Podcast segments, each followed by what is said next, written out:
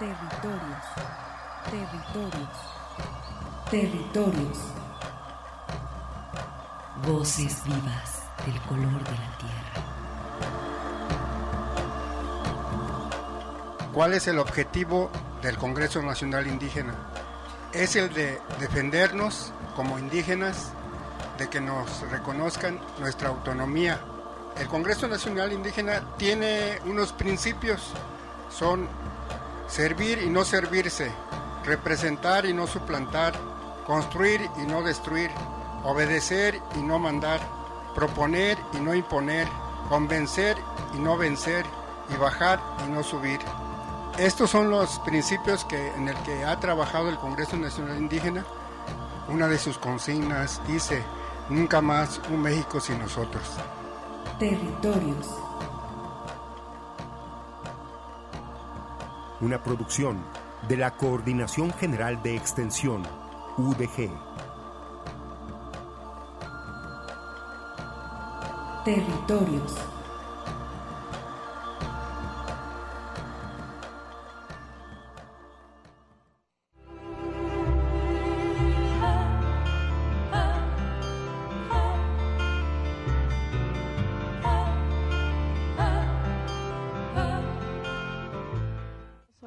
De Celedonio Monroy Prudencio, un indígena que desapareció un 23 de, de octubre del 2012 a las 11.47 de la noche. Fue cuando él lo levantaron. Yo lo conocí aquí, en la estaba estudiando él en la Universidad de Colima. Él estudió ciencias políticas. Yo lo conocí aquí en Colima en, en una empresa. Trabajamos juntos tres años. Él trabajaba y estudiaba, su papá le ayudaba a pagar renta y le daba pues para comer y él trabajaba para pues para sostén. Salíamos a las, me recuerdo que como a las 12 de la noche salíamos. Él se iba a su casa y a otro día madrugaba él a la universidad. Era uno de los más aplicados, se podría decir. Y hay amigos de la universidad que se lo, se lo corroboran todo lo que yo le digo es muy conocido, le, le han hecho este homenajes el día de su cumpleaños, lo reconocen por el Face, lo reconocen por el Face, este, lo felicitan donde quiera que esté, eh, que esté bien.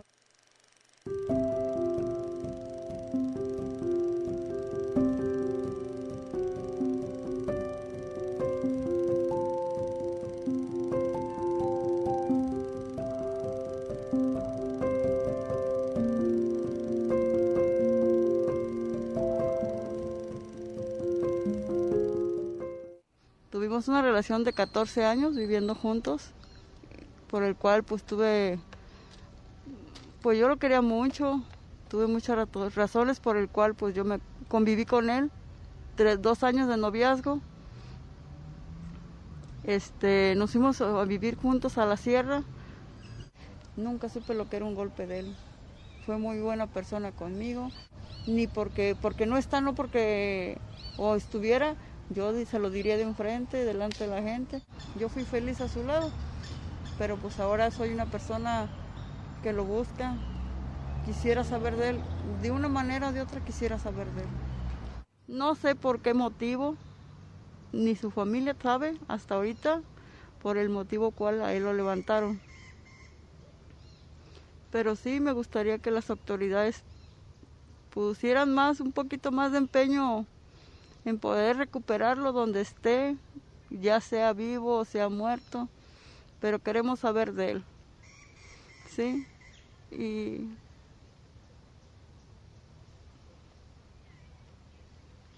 es difícil vivir, remover todo esto para mí.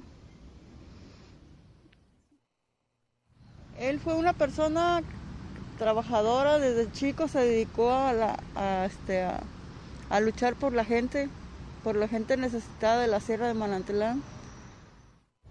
Lo envidiaban mucho desde chiquillo porque desde chiquillo le gustó la grilla.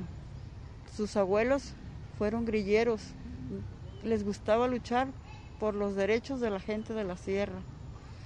Su tío Juan, su tío Juan, su, era su adoración de su tío Juan, Celedonio. Le pesó mucho su muchacho. A pesar de que era su sobrino, le pesó mucho. ¿Sí?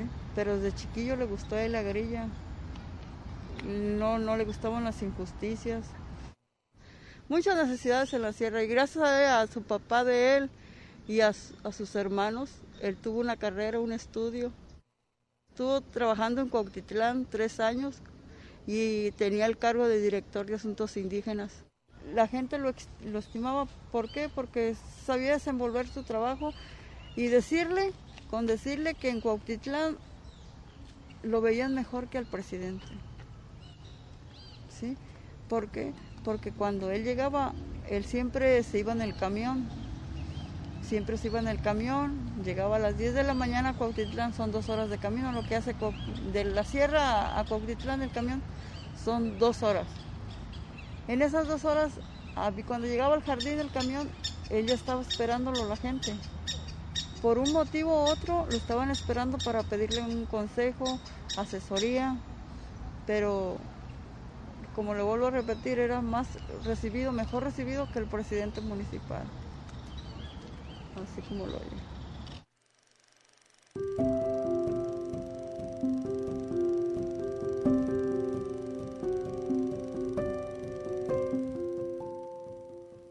Muy buenas tardes, estimados radioescuchas. Soy Arturo Espinosa y como siempre es un honor para mí estar ante estos micrófonos, tendiendo puentes con las comunidades indígenas y rurales y después de haber escuchado este segmento inicial del testimonio de la señora Blanca Estela González Larios, esposa del licenciado Celedonio Monroy Prudencio, defensor de la Sierra Nahua de Manantlán, desaparecido desde hace ocho años, quien fue sacado con violencia de su domicilio la noche del 23 de octubre del 2012 en su casa allá en la localidad de Loma, Loma Colorada, perdón, esto perteneciente al municipio de Cuautitlán de García Barragán, Jalisco. Durante este programa tendremos información sobre este video documental que recién se presentó la semana pasada por Tlanesi, periodismo con enfoque de derechos humanos. De esta forma es como damos inicio al programa que tenemos preparado para ustedes, pero ahora presento y saludo a mi compañero Armando Abreu. Muy buenas tardes, Armando. Muy buenas tardes, Arturo. Muy buenas tardes a todos los radioescuchas que nos acompañan. Sean todos bienvenidos a estos territorios de sentido social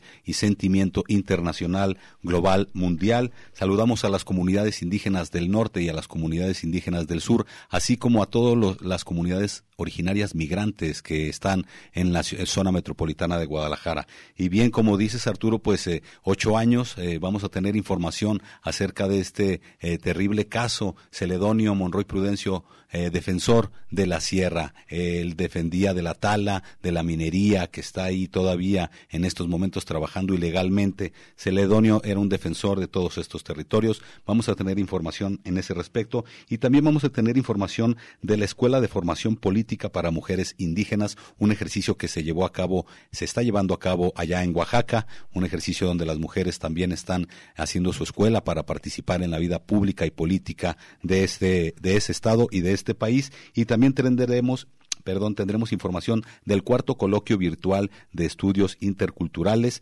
Vamos a tener información de la mesa 2, procesos interculturales y educación, donde la moderadora fue la compañera Beatriz Vázquez, a quien mandamos un saludo. Y bueno, en fin, algo más para este programa, Arturo. Pues les mencionamos, estamos transmitiendo en vivo desde esta cabina en el Parque Industrial Belénes. Los invitamos también a que nos envíen mensajes y comentarios a través de las redes sociales en la cuenta de Facebook de Territorios Universidad de Guadalajara y desde esta emisora saludamos a las estaciones hermanas de Red Radio Universidad, especialmente a quienes nos escuchan en Lagos de Moreno, al pueblo chichimeca de Buenavista, Moya y San Juan Bautista de la Laguna, también para Radio Chapingo que retransmite desde Texcoco para el Estado y la Ciudad de México y a Estéreo Paraíso en Los Reyes, Michoacán pues también agradecemos a Gustavo García el apoyo en el control operativo para la emisión de este programa. Muchas gracias. Y pues eh, Armando, estimado Gus, vamos a escuchar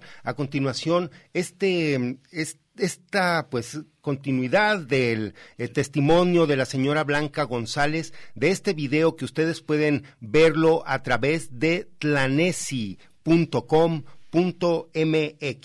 Se metieron se nos hizo fácil. Yo salí y él acaba de llegar, como le digo, con su tío. Y ya me preguntaron, este, iban todos encapuchados. Todos se bajaron, rodearon la casa. Y a mí se me hizo raro, pues, ¿ah? por el cual motivo. Y me preguntan, dice, Celedonio Monroy. Le dije, ¿qué se le ofrece? Dice, ¿dónde está? Entonces él escucha su nombre y sale a la puerta. Dice, a ti te venimos buscando, ¿vale? Dice, no, pues dígame, dice, no, pues venimos por armamento que tienes en tu casa. Ah, dice, pero ¿cómo armamento? Dice, el único arma que tengo es el cuchillo donde parto los limones, dijo, así fue, hasta de bromista él todavía. Dice, no te hagas el payasito. Entonces a mí agarran y me sientan a mí a la fuerza en una silla y ya lo agarran y se meten tres, cuatro a mi casa. Me baten toda la casa, levantan colchón, todo, todo, todo, todo, ropero, todo me sacuden. Me dejan el tiradero hasta la cocina. Entonces ahí lo agarran y lo embruecan. Lo embrocaron y lo tumbaron y lo arrodillaron. Entonces él dice, bueno, ¿por qué están haciendo eso? Dice, yo sé mis derechos. Tú no sabes ni chingada madre, fue todo lo que le dijeron. Entonces empezaron, no hay nada, dijeron los demás. Pero iban dos, dos que no iban encapuchados. Por cierto, hasta no me dejaron verlos porque yo los miraba y no, no nos volteé a ver y no nos volteé a ver. Me pusieron una pistola en la cabeza a mí y otra en el costado. Entonces me hicieron que me agachara, entonces yo ya no los vi. Incluso él dijo, yo escuché que él dijo, si traen algún asunto conmigo, a mí, conmigo vamos arreglándolo, dice. Pero a ella déjenla porque ella no sabe nada. Pero de rojo yo vi cuando a él lo encapucharon. No lo vamos a llevar, dice, y si no tiene motivos por el cual nosotros venimos a buscar armamento, dice, él, nosotros mismos lo vamos a traer. Así fue uno de ellos el que me dijo fue todo, entonces a mí me, me, dieron un golpe en la cabeza y ahora son secuelas de que pues seguido me duele la cabeza, a lo mejor son secuelas del mismo golpe. Cuando desperté yo ya vi a la familia de los de la planta, la lomita de arriba ellos bajaron, pero ellos pensaron, como yo también pensé, que era gobierno porque su tío dijo, no, ¿sabes qué? Ahorita, ahorita vamos a ir detrás de ellos. Pero me dijo su tío, ¿sabes qué? Si es gobierno, pues se lo van a llevar allá a Autlán. Dice, allí es donde los llevan a ellos. Dice, nos vamos temprano. Y pues hablamos, preguntamos por qué motivo lo tienen allá.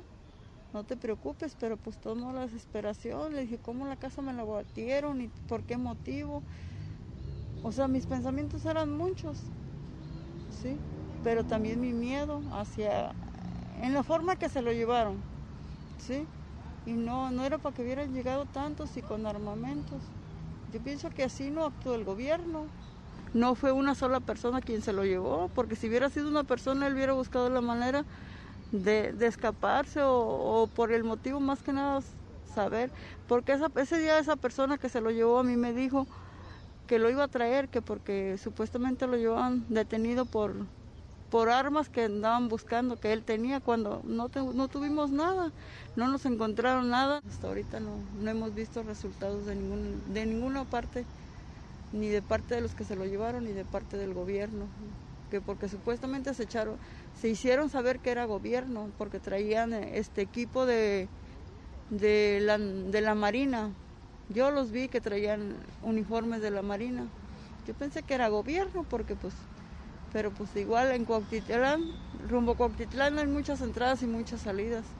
Y cuando nosotros fuimos a Cuautitlán dijeron que por ahí no habían pasado, porque siempre cuando hay un convoy pasan y, los checan, el mismo presidente municipal o los de ahí de la presidencia no dejan pasar gente nomás por pasar. Pues igual salieron por alguna brecha, porque para la sierra hay muchas brechas. Y pudo haber sido de algunos de los lugares por el cual ahí lo sacaron porque a Cuautitlán no fue, no pasó por ahí. A Utlán tampoco. ¿Sí? Entonces, ¿dónde está? Pues en este momento hacemos un enlace con la eh, directora administrativa de Tlanesi Periodismo en Derechos Humanos desde Colima, estimada Yanalum Cerda. Muy buenas tardes. Muy buenas tardes, Arturo, y al público que nos escucha, pues es la segunda ocasión que tenemos la fortuna de, estar con ustedes, ¿verdad? En el programa Territorios y para nosotros es, pues es una dicha y es un gusto poder eh, comentar el trabajo que hacemos en Tranesi periodismo de derechos humanos. No, pues para nosotros han sido una muy importante fuente de información, ya que ustedes también le dan seguimiento pues a, los desaparecidos en Colima, este movimiento que también eh, pues está causando mucho dolor no solamente a las comunidades indígenas, sino pues a la urbe también, a, todas las familias. Y pues ustedes están documentando desde ya hace ocho años lo que sucede allí en Manantlán, propiamente en las comunidades de Ayotitlán, en esta donde pues desgraciadamente fue desaparecido el licenciado Celedonio Monroy Prudencio, abogado nahua de esta comunidad. Ya ocho años lo denuncian ustedes en este video, pues en el que refrescan la memoria que sigue impune su desaparición y que pues su familia y pues mucha gente que lo conocimos, lo tratamos de alguna manera acá también desde la Unidad de Apoyo a Comunidades Indígenas, pues estamos también esperanzados en que aparezca. Y bueno, no eh, se está cortando un poco, estimada Yanalum, nada más colóquese un poco donde haya mejor recepción, perdón. Allí se escucha bien, bueno. Bueno, bueno. Eh, si no, le vamos a volver a marcar eh, para recuperar esta llamada. Eh, pues Armando, es muy importante, pues sí, darle voz a esta a este caso que fue emblemático también porque pues de alguna manera lo conocimos aquí en la unidad de apoyo a comunidades indígenas y pues ha sido pues digo mucho tiempo fue el inicio de nuestro programa decir que Ceredonio Monroy Prudencio sigue desaparecido y pues es una deuda que se tiene todavía. Sí, reconocer que Celedonio, como lo mencioné hace rato, fue un defensor de toda la Sierra de Manantlán.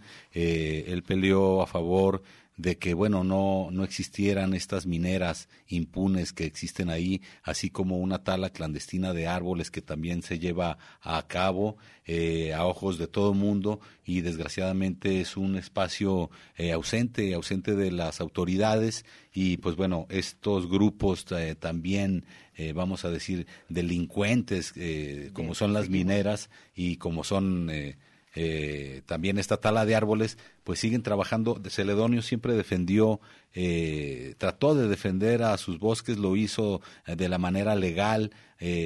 yo creo que identificó a la gente que estaba este, haciendo mal uso de este suelo y pues bueno, sin, sin sin saber a ciencia cierta qué fue lo que sucedió, pero bueno, sabemos que era un defensor de, ese territorio y al parecer eso no le gustó a muchas personas que, que estaban saqueando la sierra. Y regresa con nosotros eh, la coordinadora administrativa, la directora Yanalum Cerda de Tlanesi. Muy buenas tardes, al perdón, Yanalum, seguimos al, al aire. Buenas tardes de nuevo. Eh, bueno, comentaba hace un momento que el caso de Celedonio pues retrata la situación que atraviesan pues, los defensores, los periodistas y aquellas personas que por desgracia han perdido algún familiar a través de una desaparición, ¿verdad? Y eh, sobre todo como en el caso de Celedonio que pues la familia, ¿no? Reportó este asunto de que fue sacado con violencia por personas que pues portaban eh, uniforme de aspecto pues militar, lo cual pues de alguna forma no se ha esclarecido. Hay, hay muchas interrogantes en su caso y que bueno, a ocho años eh, queremos que con este video pues exista no una sensibilización hacia las personas, pero sobre todo a las autoridades para que retomen el caso y se, se pueda saber dónde, qué fue lo que pasó con, con Celedonio y que de alguna forma exista también pues un castigo no por por la desaparición eh, pues de, su persona y sobre todo también pues el dolor que ha generado a, su familia no las secuelas físicas y psicológicas que bueno quienes vean el video se van a dar cuenta pues de todo el efecto tan doloroso que tiene para para la familia de Celedonio y para cualquier familia que ha atravesado por esta situación de la desaparición de, de alguno de, sus, pues de algún familiar, ¿verdad? Sí, y voy también con esa cuestión de que desgraciadamente a los indígenas no solamente se les despoja, sino que también se les tiene en el olvido de la administración de la justicia. Eh, todos sabemos la, la, desatención en materia de seguridad que se vive en la sierra. Eh, hemos tenido y documentado aquí múltiples reportes como eh, también el intento de secuestro de Gaudencio Mancilla, la violencia que se ha vivido pues por los asesinatos de, eh, de indígenas allí en la región de, de, Ayotitlán y pues hemos visto una respuesta muy diluida, muy por no decir muy escasa eh, para pues atender y darle respuesta a estos casos. Así es, es lamentable eh, la forma en la cual pues se ha ido hostigando y despojando de sus territorios a pues a las comunidades indígenas tanto pues de la Sierra de Manantlán como de otros lugares del país. Y bueno eso ha afectado pues enormemente su pues su calidad de vida no y sobre todo también como en el caso de, regresando al tema de, de Celedonio que él pues buscó la forma de prepararse y de mejorar las cosas en, en su propia comunidad y que bueno de alguna forma eso fue tomado como pues un peligro no para algunas personas y que pues la familia este misma considera que eso fue el motivo principal de su desaparición y que sabemos que pues esa esa mecánica no de hostigamiento despojo eh, violencia desaparición o asesinato pues se repite en, muchísimos lugares de nuestro país y en otros lugares pues de, América, ¿no? Sí, eh, Yanalum, y ustedes como Tlanesi han documentado pues eh, este despojo de parte de las minerías, la indefinición que existe por los límites territoriales, y pues todo esto es como el caldo de cultivo perfecto para que siga prevaleciendo la impunidad entre los límites de Jalisco y Colima. Y pues como hace poco tuvimos el ejemplo, incluso las madres de los desaparecidos vinieron a manifestarse aquí a Jalisco. Así es, pues es toda una situación, es todo un drama eh, la inseguridad en, nuestro estado, tanto de las comunidades indígenas por su bienestar, ¿verdad? Por el, pues el acceso, ¿no? A recursos naturales y a poder vivir de manera tranquila. Y también, pues aquí en la zona urbana, pues estamos enfrentando pues un tema eh, importante y que desde hace ya algunos años ha sido pues ya una preocupación el hecho pues de la desaparición de de niños, de la desaparición de mujeres y de hombres y de no saber este cuál es el destino, ¿verdad? En, en muchos de estos casos y también que pues de manera preocupante se han incrementado pues los asesinatos, eh, la, el, el, encuentro de, bueno, el, que se hayan encontrado fosas clandestinas y que bueno, pues también es una situación que, que se presenta en Jalisco y que pues madres de, de, alguna, de algunos desaparecidos de, de Colima, ellas han también buscado eh, al gobierno de Jalisco para tratar de pues dar con el paradero de, de sus familiares porque bueno la situación pues ya está atravesando las las fronteras verdad y bueno pues regresando al tema este de las comunidades indígenas del despojo en Colima también hemos documentado hace unas semanas el asunto de canoas en Manzanillo, que pues también está enfrentando eh, a, pues la comunidad está tratando de buscar de que se establezca eh, un territorio libre de minería, su, su lugar de ocupación, para que entonces, bueno, ellos no tengan que estar pues peleando constantemente porque las mineras no, pues no accedan a su territorio. Eh, las personas, por ejemplo, de canoas, ellos han dicho, bueno, nosotros vemos cómo se ha presentado la situación de contaminación y afectación al agua en las comunidades pues, cercanas a, Minatitlán, que sabemos bueno que ahí este la minería tiene establecimiento desde hace pues ya varias décadas y que bueno ellos no quieren que suceda lo mismo entonces han hecho un llamado pues para que pues las autoridades correspondientes pues revisen que estas eh, empresas no vayan a, contaminar su territorio y pues están en toda la disposición de pues defender no su, su espacio natural y de vida. Pues, estimada Yanalum, solamente eh, pues que invites al público a que visite la página de Tlanesi y también eh, pues a que descarguen este video y lo compartan, donde pues desgraciadamente, como mencionamos, se cumplen ocho años, pero quiero felicitar el esfuerzo eh, pues periodístico que realizan ustedes y también pues ese excelente eh, material documental y gráfico que nos muestra pues este como homenaje a la vida de Celedonio y también ese reclamo por su aparición, ya que desgraciadamente, como se está documentado, fue levantado de su propio domicilio. Sí, este, bueno, eh, los invitamos a que visiten nuestra página planesi.com.mx o del, eh, también si gustan pueden escribirnos a nuestro correo que es planesi.tribuna@gmail.com en donde bueno estamos recogiendo algunas historias relacionadas con la violación de derechos humanos. Nosotros somos un medio dedicado pues a la promoción y defensa de los derechos humanos desde el periodismo. Y pues invitamos a, la población a que visite nuestros materiales, los comparta. Y en el caso del video documental pues de la vida y situación de estos ocho años de la desaparición de Celedonio Monroy lo pueden buscar eh, tanto en Facebook como en YouTube que son eh, tenemos nuestro pues nuestro portal está habilitado como Planesi Periodismo de Derechos Humanos y pues también hacer un, llamado no a aquellas personas este que eso es algo que queremos aprovechar para darle voz a la a la red de desaparecidos de, de Colima que quienes tengan pues algún familiar que ha desaparecido pues que presenten su denuncia y que acudan a tomar sus muestras de ADN porque también algo que sucede es de que a veces se encuentran pues algunos cuerpos desgraciadamente, sin embargo, no pueden darles una identidad.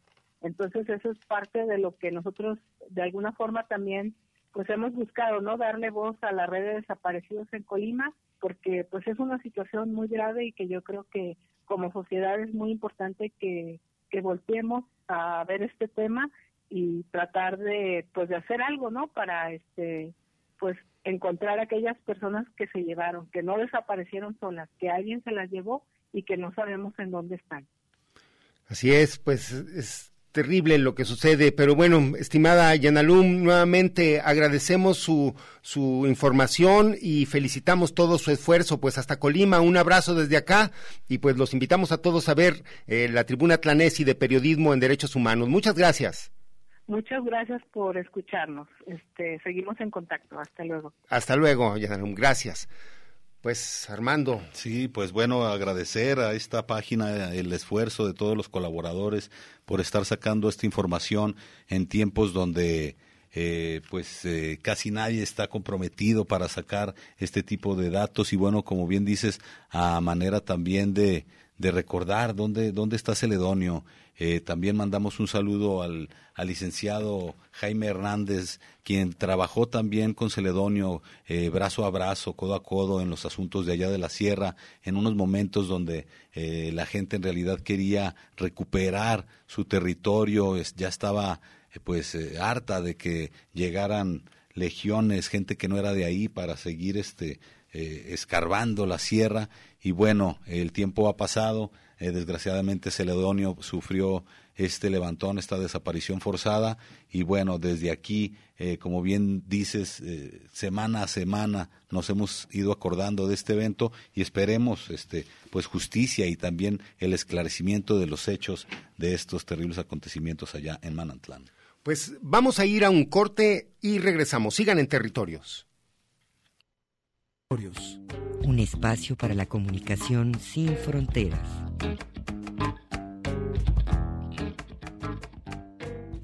Lum kinaltik, kuchel, tukeltayel, tebatzil viniketik, tiyakuk yichik, yichel tamuk, tebay hachemitel. Territorios, resistencia y autonomía de los pueblos originarios. Regresamos. Bueno, primero dar las gracias a Territorios nuevamente por invitarnos a conversar sobre Chile, que es un tema recurrente en el programa, eh, sobre todo los pueblos indígenas, el pueblo mapuche, pero en este caso Arturo ha tenido la, el oportunismo de invitarnos a conversar sobre lo que ha ocurrido este fin de semana, que, creo que es eh, un, un, evento histórico en Chile, el hecho de que se haya aprobado la posibilidad de escribir una nueva constitución que terminaría con la constitución que fue implementada en el régimen dictatorial de Pinochet en 1980 mediante un plebiscito donde no existían eh, eh, inscripciones electorales vigentes y en donde se habla, según eh, antecedentes historiográficos de, personas que han estudiado la cuestión, que fue un fraude electoral, la verdad, fue aprobado sin la legitimidad de la ciudadanía. Eso pareciera ser lo más grave, pero con el pasar de los años se fue transformando en el lastre eh, que nos hacía ser un país marcado por la desigualdad, marcado por la represión policial, marcado por la falta de derechos básicos como la salud, como la educación, como la vivienda, y también en los últimos años, digamos 10, 15 años para acá, se ha tomado conciencia también de que un grave problema que, instauró la, constitución dictatorial de Pinochet fue el problema de las pensiones.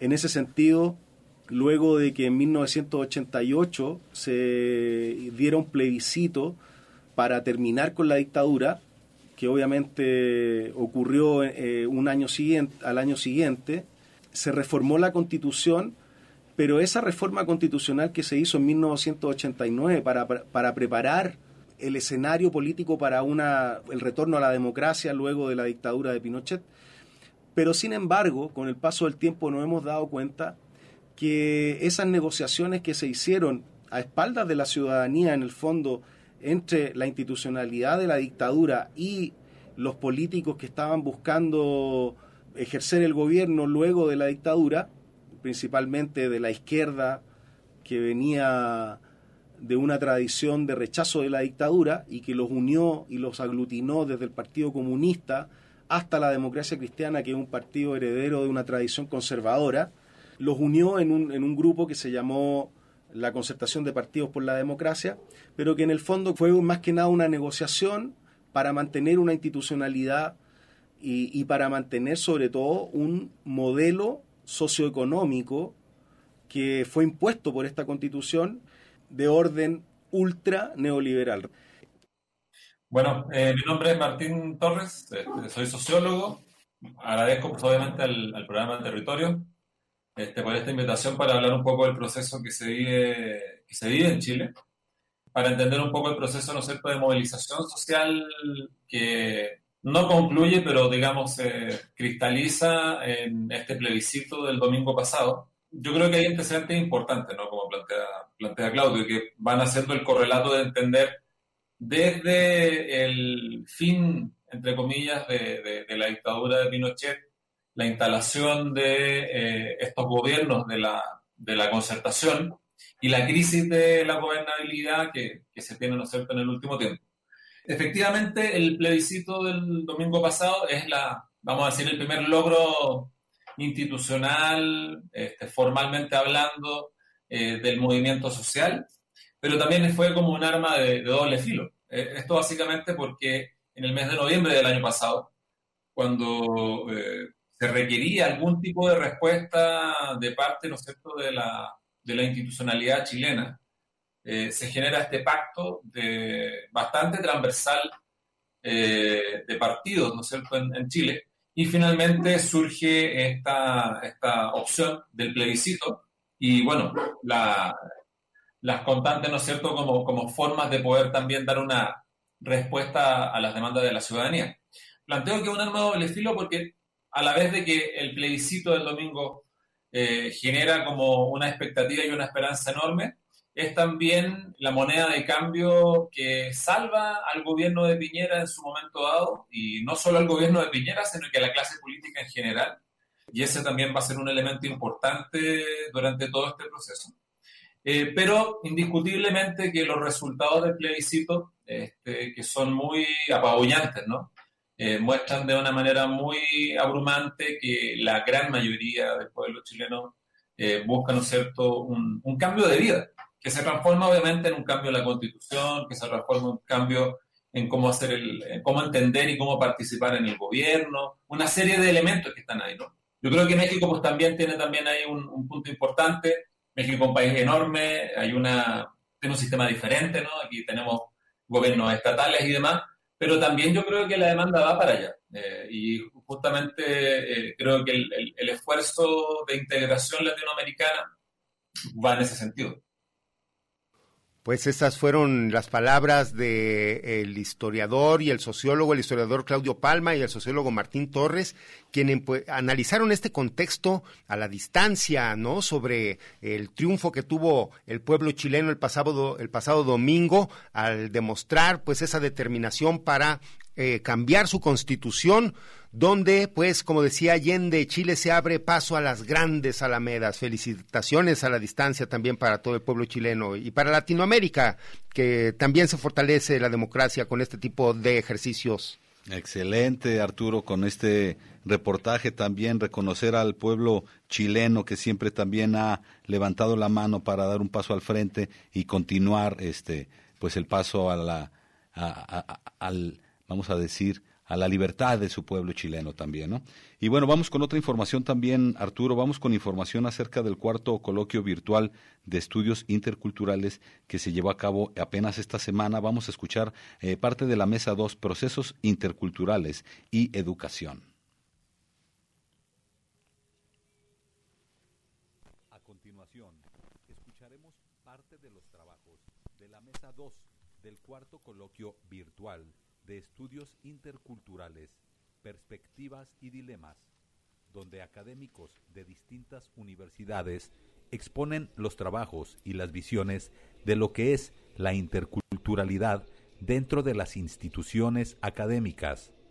Escucharemos a continuación a la maestra Irene Alvarado Sarabia de la Universidad ITESO de Guadalajara la aspiración que tiene el ITESO es ser una universidad intercultural, una universidad abierta, nuevas maneras de entender el mundo, capaz de cuestionar aquellas verdades más sólidas sobre las cuales se ha cimentado, de poder mover estructuras que obstaculizan la flexibilidad necesaria para realmente lograr la convivencia intercultural son los estudiantes indígenas. Ellos son de varios lugares. Hay mijes, hay birras, hay nayeris, hay este, mixtecos, en fin, una diversidad y bueno, de eso se trata. Es un trabajo arduo porque no es fácil. Eh, para el tamaño de la universidad, este grupo de estudiantes es, es poco, pero pues en ese proceso estamos de poder visibilizar eh, a estos estudiantes y estas experiencias eh, interculturales, a partir de la, de la riqueza cultural que se tiene, o sea, ver la diversidad como una riqueza. El doctor José Alberto Becerra Santiago Castellanos nos ofreció las siguientes palabras. En este sentido, podríamos decir, hablar de universidades interculturales es un pleonasmo, ¿no? En estricto sentido, la universidad nos remite justamente a la convergencia de una diversidad. Y tendríamos que considerar entonces a las universidades como instituciones de relaciones sociales, ¿no? Y que esas relaciones sociales pues se sustentan justamente en una comunicación, una comunicación intercultural. Quisiera en este sentido centrarme en cómo la universidad ha creado obstáculos, barreras justamente para que esta, para que esta diversidad aparezca. Desde la industrialización de la educación por ahí a finales de la década de los 50, lo que se advierte es una expansión importante de la educación a través de la masificación, pero también a partir de un proceso de homogeneización en términos culturales. El acceso de la educación superior ha favorecido históricamente pues, a una clase media, a una clase media alta y bueno, ha favorecido de alguna manera a un grupo homogéneo que lo que ha provocado es el empobrecimiento justamente de las relaciones sociales que tendrían que constituir principalmente el sentido de la universidad. En el campo de la nación, podríamos nosotros decir que es donde también aparece ahí la necesidad de la interculturalidad. La nación que busca también homogeneizar en términos culturales a una población que habita un territorio también hace crisis cuando todo un conjunto de poblaciones, de grupos sociales que habitan ese territorio demandan la aparición o la resignificación de sus particularidades, es decir, diferentes pueblos, diferentes etnias, diferentes culturas que habitan, que tienen distintas formas de construir el mundo, exigen también posicionar y defender esa reivindicación de carácter cultural. Por su parte, el maestro Jorge Rosas, investigador académico y quien pertenece a la unidad de apoyo a las comunidades indígenas, se refirió a la interculturalidad de la siguiente manera.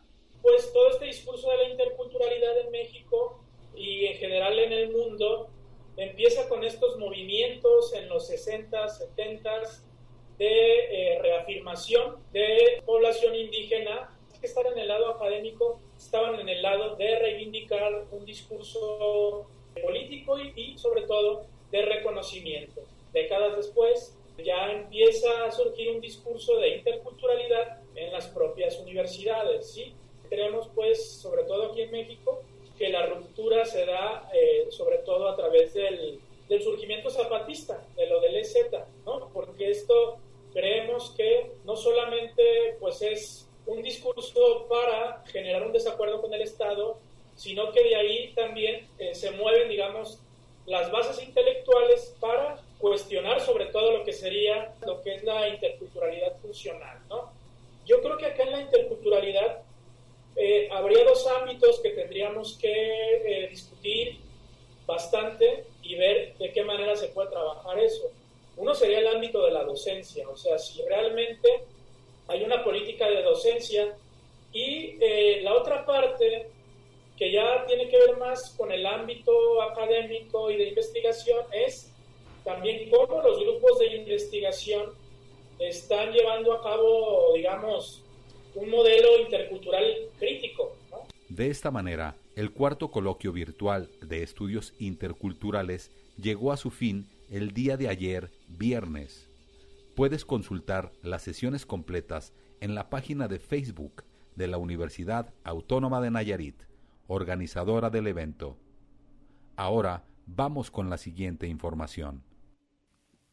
Bien, y regresamos después de haber escuchado esta pequeña cápsula que nos eh, regalaron eh, esta mesa 2 del ejercicio de interculturalidad. Y bueno, cómo está trabajando también la academia para tratar de seguir entendiendo la cosmovisión y el pensamiento de los pueblos originarios. Y se reunieron importantes investigadores pues de la Universidad Autónoma de Nayarit, de la propia de Colima, de la UNAM, de aquí también. De la Universidad de Guadalajara, por supuesto. Así que pues fue muy completa esta mesa. Los invitamos ahí en Facebook, este, deben de estar estas participaciones. Sí, así es en el Facebook de la Universidad Autónoma de Nayarit. Ahí pueden encontrar el cuarto coloquio. el cuarto coloquio de estas mesas, claro que sí. Pues a continuación, eh, la compañera Acue Mijares nos hace pues este recuento que tiene ya también eh, en defensa de Viricuta, el pueblo birrárica. Vamos a escucharlo, eh, que nos lo manda también, pues con, pues sí, esta intención de escuchar la voz de la Sierra Birra.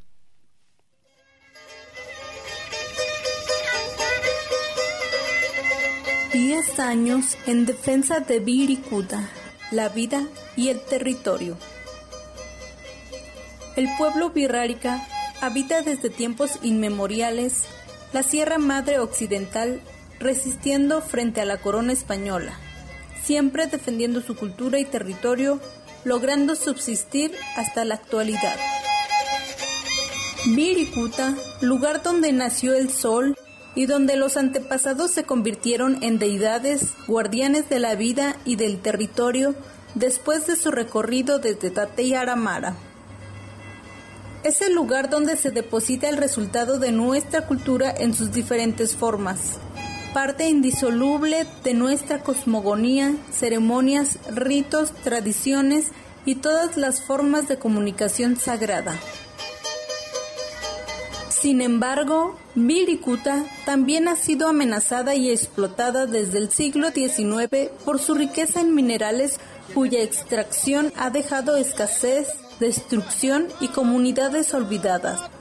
Actualmente dicha explotación continúa adicionándose amenazas como la agroindustria, la escasez de agua, el tráfico ilegal de plantas sagradas y la violencia generalizada que azota el país. Desde abril de 2010, las autoridades de las comunidades Pirraritari de Ubenimuyebe, Bancos de San Hipólito, municipio de El Mezquital, Durango, Tuapurie, Santa Catarina Cuex, Comatitlán, Bauta, San Sebastián Teponahuaxtlán y Cururrimanube, Tuxpan de Bolaños, Jalisco. Fundaron el Consejo Regional Birrárica por la Defensa de Viricuta a causa de la amenaza de explotación minera por parte de empresas canadienses como First Majestic Silver Corp y otras dentro del territorio sagrado de Viricuta que hasta el momento comprende 140.000 hectáreas aproximadamente. Por lo anterior, se presentó demanda de amparo en defensa de Viricuta a través del Consejo Regional Birrárica por la defensa de Viricuta, obteniendo la suspensión de la actividad minera en el territorio hasta en tanto no se resolviera el fondo del asunto suspensión que continúa vigente hasta el día de hoy. Exigimos al Estado mexicano la cancelación de las concesiones mineras que abarcan el 70% del área natural protegida de Viricuta y su zona de influencia. Que proteja y se reconozca el lugar sagrado de Viricuta como patrimonio cultural y natural ante la UNESCO se implementen de manera urgente programas de apoyo, proyectos alternativos amigables con el medio ambiente en pro de los habitantes de Viricuta. Asimismo, exigimos audiencia con el presidente de México, Andrés Manuel López Obrador, para garantizar la protección y conservación de los lugares sagrados del pueblo virrárica. Sí, pues felicitamos este manifiesto y estas exigencias del pueblo birra para pues tener audiencia con el presidente y salvaguardar el patrimonio de los mexicanos. Excelente eh, voz de la compañera Agua, a quien mandamos un saludo y siempre también con la voz levantada para defender a la cultura birrárica y los territorios sagrados de Viricuta. Así es, pues gracias al Consejo Regional Birrárica y a Mijares. Pues en este momento hacemos un enlace también con la maestra Magdalena Ruiz, quien es jefa del Departamento de Humanidad y Sociedad de la Preparatoria número 8 de nuestra Universidad de Guadalajara, quien pues esta semana, eh, la prepa eh, está pues preparando esta semana cultural virtual. Muy buenas tardes, maestra Magdalena. Eh, pues aquí Arturo Espinosa y mi compañero Armando, pues que nos platique un poco, este, y que hable un poco más fuerte, maestra, para tener una, pues sí, que se acerque un poco más el aparato a, su rostro para que se escuche mejor, eh, y que nos, pues nos dé cuenta de qué nos, qué se prepara en esta Semana Cultural de la Preparatoria número 8.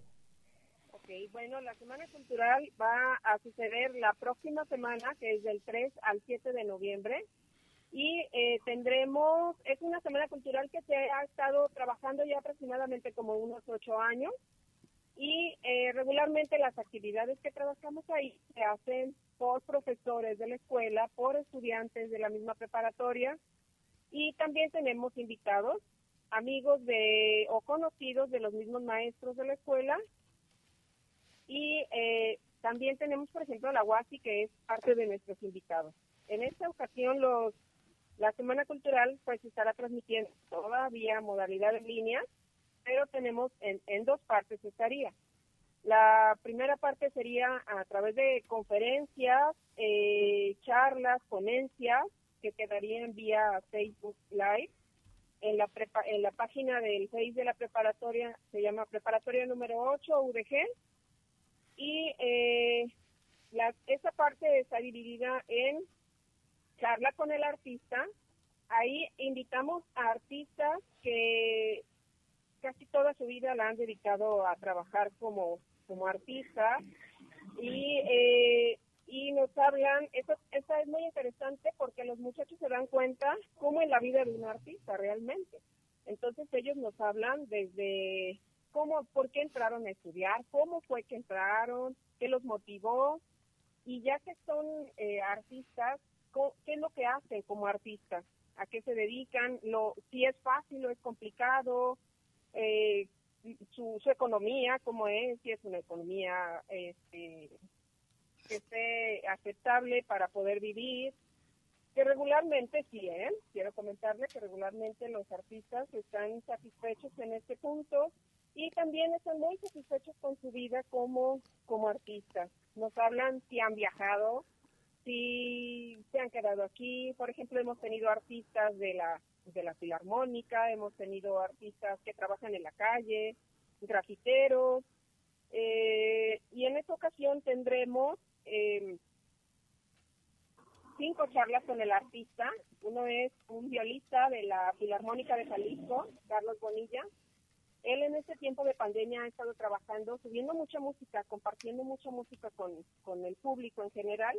Y algo de lo que ha hecho, que también nos motivó a invitarlo, aparte de que nos hable de su vida como artista, que también nos hable de, eh, ha estado haciendo él solo los, todos los instrumentos que se requieren para, para subir música y eh, ha hecho música de videojuegos, por ejemplo. Entonces, en esta ocasión nos hablará de la música y los videojuegos y lo que hace para, para trabajar estos videos en Internet. Otra charla con el artista eh, será a cargo de Héctor Aguilar, también un artista percusionista muy conocido en la ciudad y en diferentes partes del país. Eh, nos va a hablar del el ritmo y la historia. En alguna ocasión él ya fue a la escuela e hizo un tallercito con los, con los jóvenes, muy interesante porque los puso a hacer percusiones con, su cuerpo, ¿no? Entonces los chicos estaban muy emocionados. Otra charla con el artista es con la, la artista María Luisa Cebes Parra, nos va a hablar de entre la producción y la ejecución de la danza. Ella trabajó con el ballet de la, de la Universidad de Guadalajara. Sí, eh, Maestra Magdalena, eh, disculpe también por cuestiones de tiempo, solamente habrá alguna página donde se pueda consultar todo el programa, eh, porque pues desgraciadamente tenemos ya prácticamente casi casi que despedirnos, pero pues para que extienda la invitación, ¿dónde se puede ver todo el programa? Y nuevamente que les digan qué página tendremos todas estas actividades de la preparatoria número 8. Sí, en la página del Facebook de la preparatoria es preparatoria NO.8 UDG. U, D solamente y G. Bien, y ahí se encuentra todo este programa. Ahí se va a encontrar el póster de la Semana Cultural, ahí vienen los diferentes eventos, también galerías que van a estar hechas exclusivamente por los alumnos y un una muestra de cortos también va a ser interesante. Tenemos un maestro que es cineasta, entonces pues creo que vale la pena revisar la página y eh, atreverse a entrar a todas estas actividades, darlas en vivo y, también eh, la, la galería. No, pues felicidades, pues entonces a partir del martes se encuentran estas actividades en el Facebook de la prepa número 8. Muchas gracias, estimada maestra Magdalena Ruiz. Por nada. Hasta luego. Hasta luego. Pues saludos también al maestro Héctor y pues al compañero Miguel y Ruth, quienes están pues, desde la Unidad de Apoyo a Comunidades Indígenas. También está. Exacto, impulsando eh, eh, todos estos eventos. Pues muchas gracias, maestra, y estaremos al pendiente. Hasta luego, bye. Gracias. Agradeciendo entonces a la maestra Magdalena Ruiz, quien es jefa del Departamento de Humanidades y Sociedad de la Preparatoria número 8 y bueno, también ofreciendo también a los estudiantes esta semana cultural que se va a llevar a cabo la siguiente semana a partir del martes 3 de noviembre. Y bien, ya casi estamos por salir, Arturo. Pues a ver si los, con esto los dejamos. Es la última producción, la receta del atole agrio que nos mandan los compañeros de Radio Muculum, allá desde Ochuc, Chiapas al público, muchas gracias por su atención. Los esperamos el próximo sábado. Gracias, Gus. ¿Y en la noche? En la noche velador, groovy, groovy, groovy. Gracias.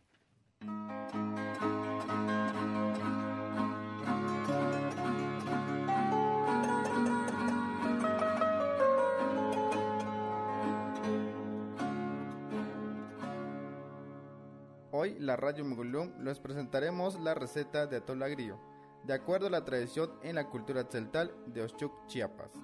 Pasos. Seleccionar el maíz. Se desgrana en un canasto como 20 mazorcas, depende del consumo o la ceremonia que se realizará. Se consigue una olla de barro que le llaman oshom en celtal. Se le pone agua debajo del canasto de maíz. Lo dejan reposar dos días y dos noches. Pasando ese tiempo, en cuanto se cumpla el maíz reposado se muele hasta que esté bien finito. Una vez está la masa, se bate en una olla de barro, se le colan que no pase los terroncitos de la masa. Posteriormente, cuando terminan de colar, ponen en una olla de barro y le ponen un huacal que le llaman cima en celtal. Hoy la Radio Mogulum les presentaremos la receta de atol agrio, de acuerdo a la tradición en la cultura celtal de Oshuk, Chiapas. Prenden la fogata y ponen la olla de barro, ponen en medio del fogón y se busca un palo que le llaman ucté en celtal para mover el atol agrio. Una vez que comienza a hervir, le agregan panela que le llaman ascal en celtal y el atol agrio tiene que estar en constante movimiento con el palo para que no se pegue debajo de la olla de barro y que le llaman oshom en celtal. Una vez que esté un poco espesito y lo ven que sirvió bien el atol agrio, lo retiran del fuego, listo para servir. Esto fue una producción de la radio Mukulum. Hasta la próxima.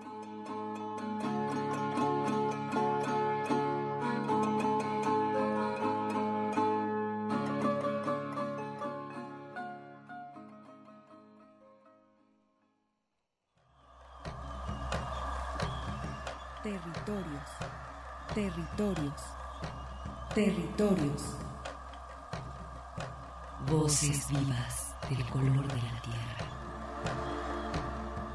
El Congreso Nacional Indígena tiene unos principios, son servir y no servirse, representar y no suplantar, construir y no destruir, obedecer y no mandar, proponer y no imponer, convencer y no vencer, y bajar y no subir. Una de sus consignas dice, nunca más un México sin nosotros. Los esperamos nuevamente el próximo sábado a las 12 del día. Agradecemos el favor de su atención y sigan escuchando Red Radio Universidad de Guadalajara. Territorios.